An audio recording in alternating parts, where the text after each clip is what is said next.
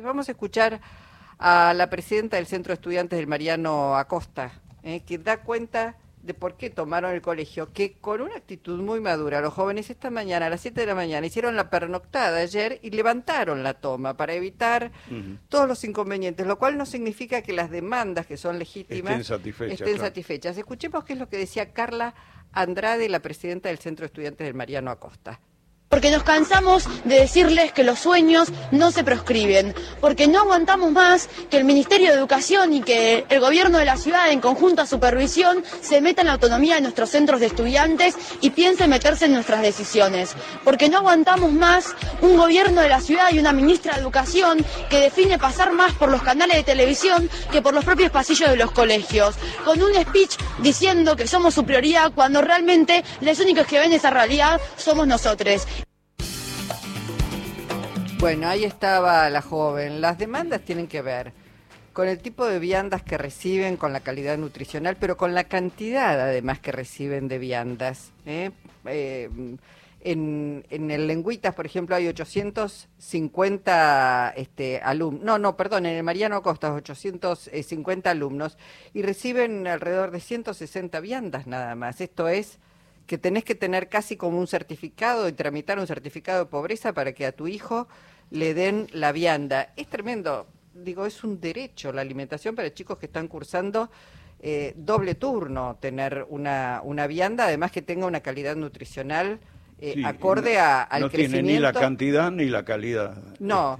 Esa es una de las demandas. Después hemos escuchado este, en estos últimos días narraciones de los jóvenes y las jóvenes que van a hacer ese tipo de pasantías que nada tienen que ver con los estudios que están teniendo, pero además improvisadas, llegan a, los establecimientos de pronto hoteleros, no sabe nadie que van a ir a hacer una pasantía, los mandan a lavar los platos porque no saben a dónde poner a los jóvenes. Y además pierden montones de horas de aprendizaje, digamos, que, que, no se recuperan. Estas prácticas laborales obligatorias que fueron establecidas por ley y que son no rentadas, por otro lado, en muchos casos son distantes del lugar donde viven los estudiantes, donde tienen que ir a hacer estas prácticas y no tienen ningún tipo de remuneración ni cuentan con el apoyo que necesitan por parte docente, ¿no? Por los docentes, sino por cómo está estructurado el sistema. Eh, me llama la atención, y un poco esto va más allá incluso de la educación, se habla de Rodríguez Larreta como un exponente del sector moderado de Juntos por el Cambio.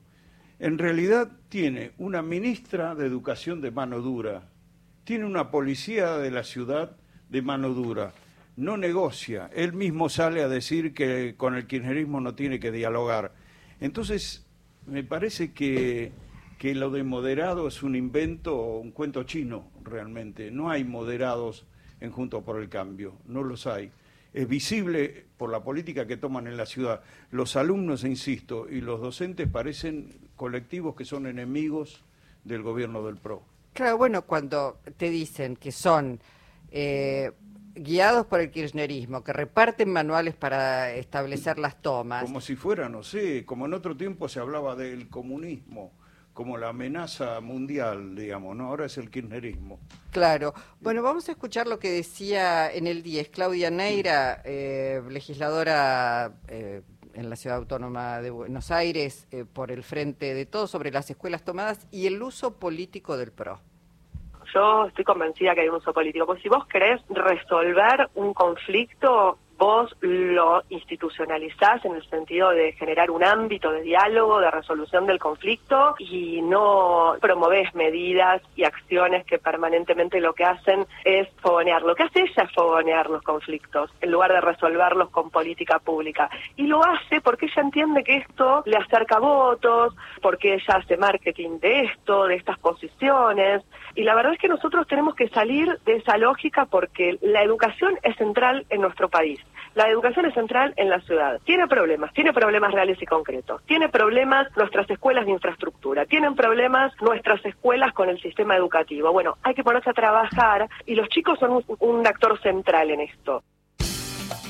Obviamente, hay que convocarlos, hay que preguntarles.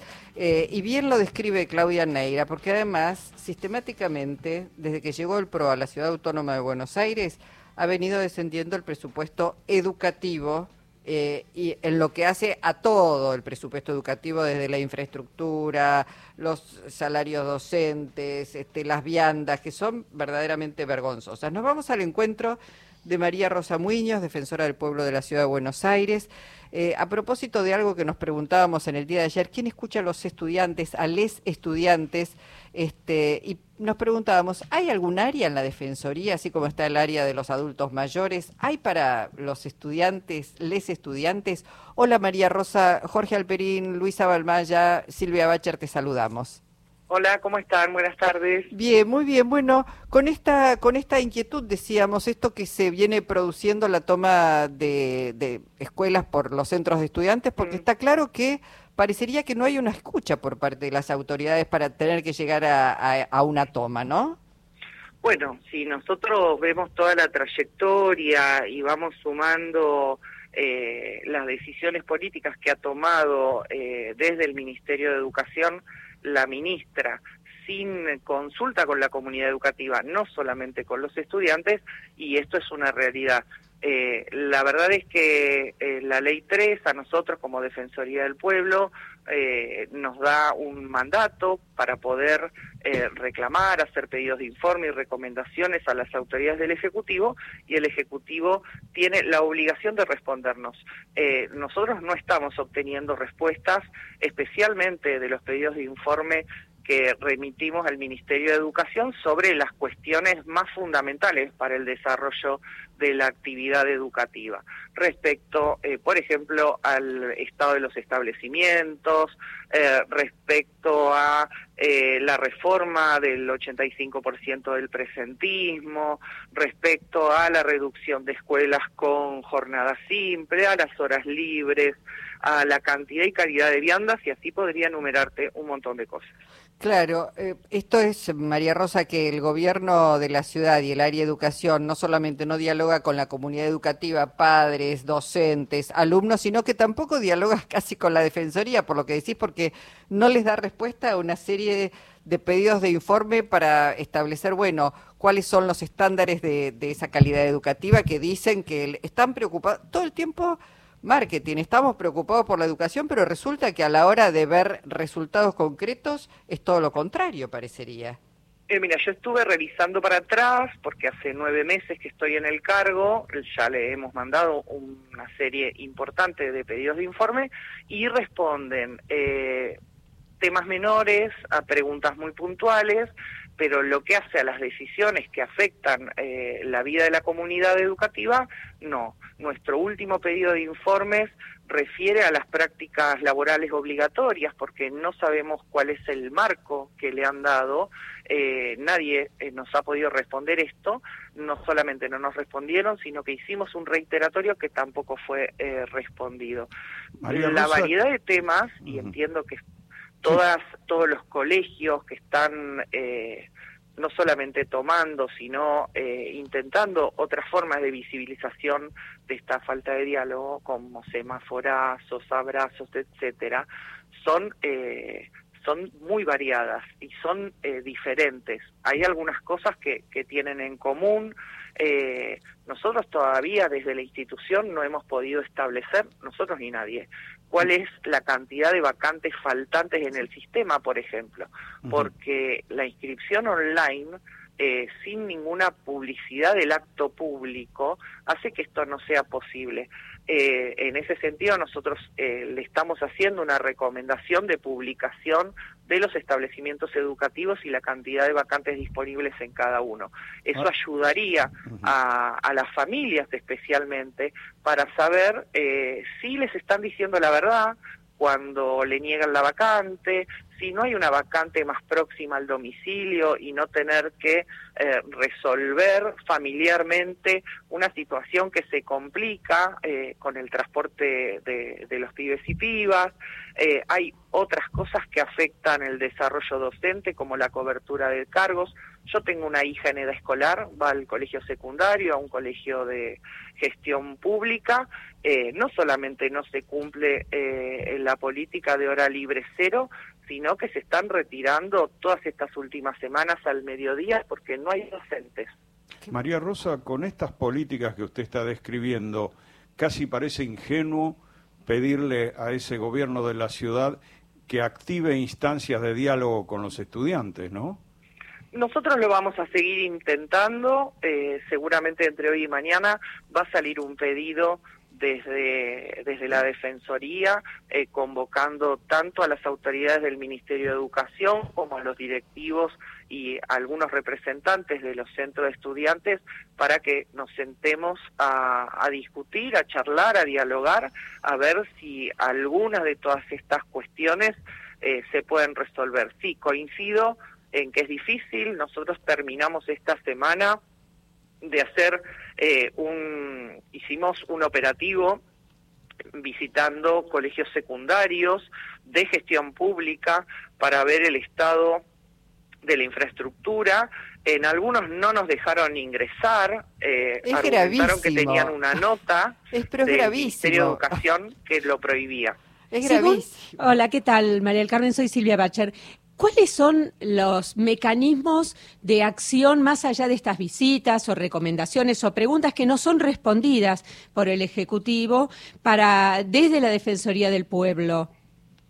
Eh, nosotros tenemos esas herramientas, hay otras instituciones que tienen otras y también vamos a reunirnos seguramente el día de mañana para evaluar esas acciones.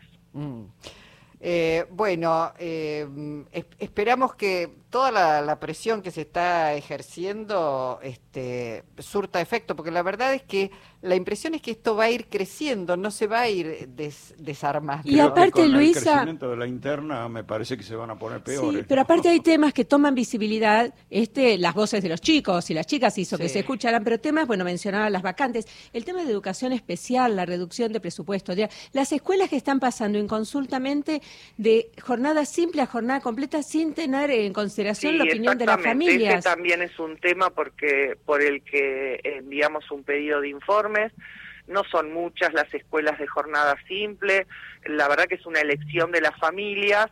Uno podría pensar que todo el sistema debería ir a jornada completa, pero se puede reservar una porción para, para esta elección absolutamente personal y familiar, especialmente en este distrito donde nos, no, no falta el presupuesto para financiar esto. Claro, ahora que decís, no falta, María Rosa, el presupuesto para, digamos, para dar una educación de calidad en la ciudad autónoma de Buenos Aires y uno puede ver inclusive las diferencias que existen entre la zona norte, sur de la ciudad, etcétera, etcétera. Mm. Eh, en el fondo uno podría llegar a, pensar o a deducir que quieren terminar con la educación pública de gestión estatal en la ciudad autónoma de Buenos Aires, porque todo, todo hace, hace presuponer que hay una mirada este, muy favorable a la educación privada de parte del gobierno de la ciudad que terceriza todo, terceriza la salud, hay un problema enorme, además con la obra social de los trabajadores de la ciudad, eh, con la salud pública, con la educación, hasta diría casi con la seguridad. Es notable esto que Mira, yo creo que esto te lo dije en algún momento, en otra época cuando era legisladora de la ciudad, que yo creo que la gestión del gobierno de la ciudad cree que tanto la salud como la educación tienen que ser cogestionadas con el privado y que eso los exime de responsabilidad. Eh, hace tres días lo escuché a Finocchiaro, que fue ministro de Educación de la Nación, eh, decirlo muy concretamente, que es una obligación compartida entre el Estado y el privado. Yo creo que ellos definitivamente creen que es así. Claro, sí, sí, sí. Bueno. Finocchiaro se, durante su gestión, se, recordemos, fue limitándose cada vez más el proyecto Conectar Igualdad, la distribución de libros, digo, este, son miradas que van más allá también de con quién lo hace, ¿no? Claro. Pero no lo este, oculta, lo que digo es que... Sí, eso es verdad, claro. que es público esto. Eh, y me parece que es una discusión que, tenemos que tener. Eh, yo no estoy en contra, obviamente, del financiamiento de establecimientos privados, me parece que la proporción que, que, ellos establecen es muy elevada. En función de eso, uno tiene que cubrir todo el arco y todo el espectro, porque también, así como hay familias que prefieren la jornada simple, hay familias que prefieren eh, estar en una en un establecimiento privado. Eh, la obligación del Estado es verificar que eh, la mayoría eh, pueda obtener o pueda tener los derechos sí, garantizar que, esos derechos. que requiere. Pero es una mirada, perdón, que tiene que ver justamente con esta dualidad de quien piensa que es un derecho y quien piensa que es un servicio que hay que prestar. Y este es un derecho. No, es un derecho, pero eso no exime al Estado, ¿sí? De su obligación, de su rol. Eh, el Ministerio de Educación por eso tiene establecimientos de gestión pública y establecimientos de gestión privada.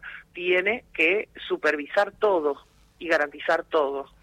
Bueno, María Rosa, gracias eh, por la posibilidad de, escuchar eh, lo que se está haciendo, lo que se está pidiendo y lo que se está gestionando desde la Defensoría del Pueblo de la Ciudad. Muchísimas gracias. Gracias a ustedes. Hasta pronto. María Rosa Muñoz, defensora del Pueblo de la Ciudad Autónoma de Buenos Aires.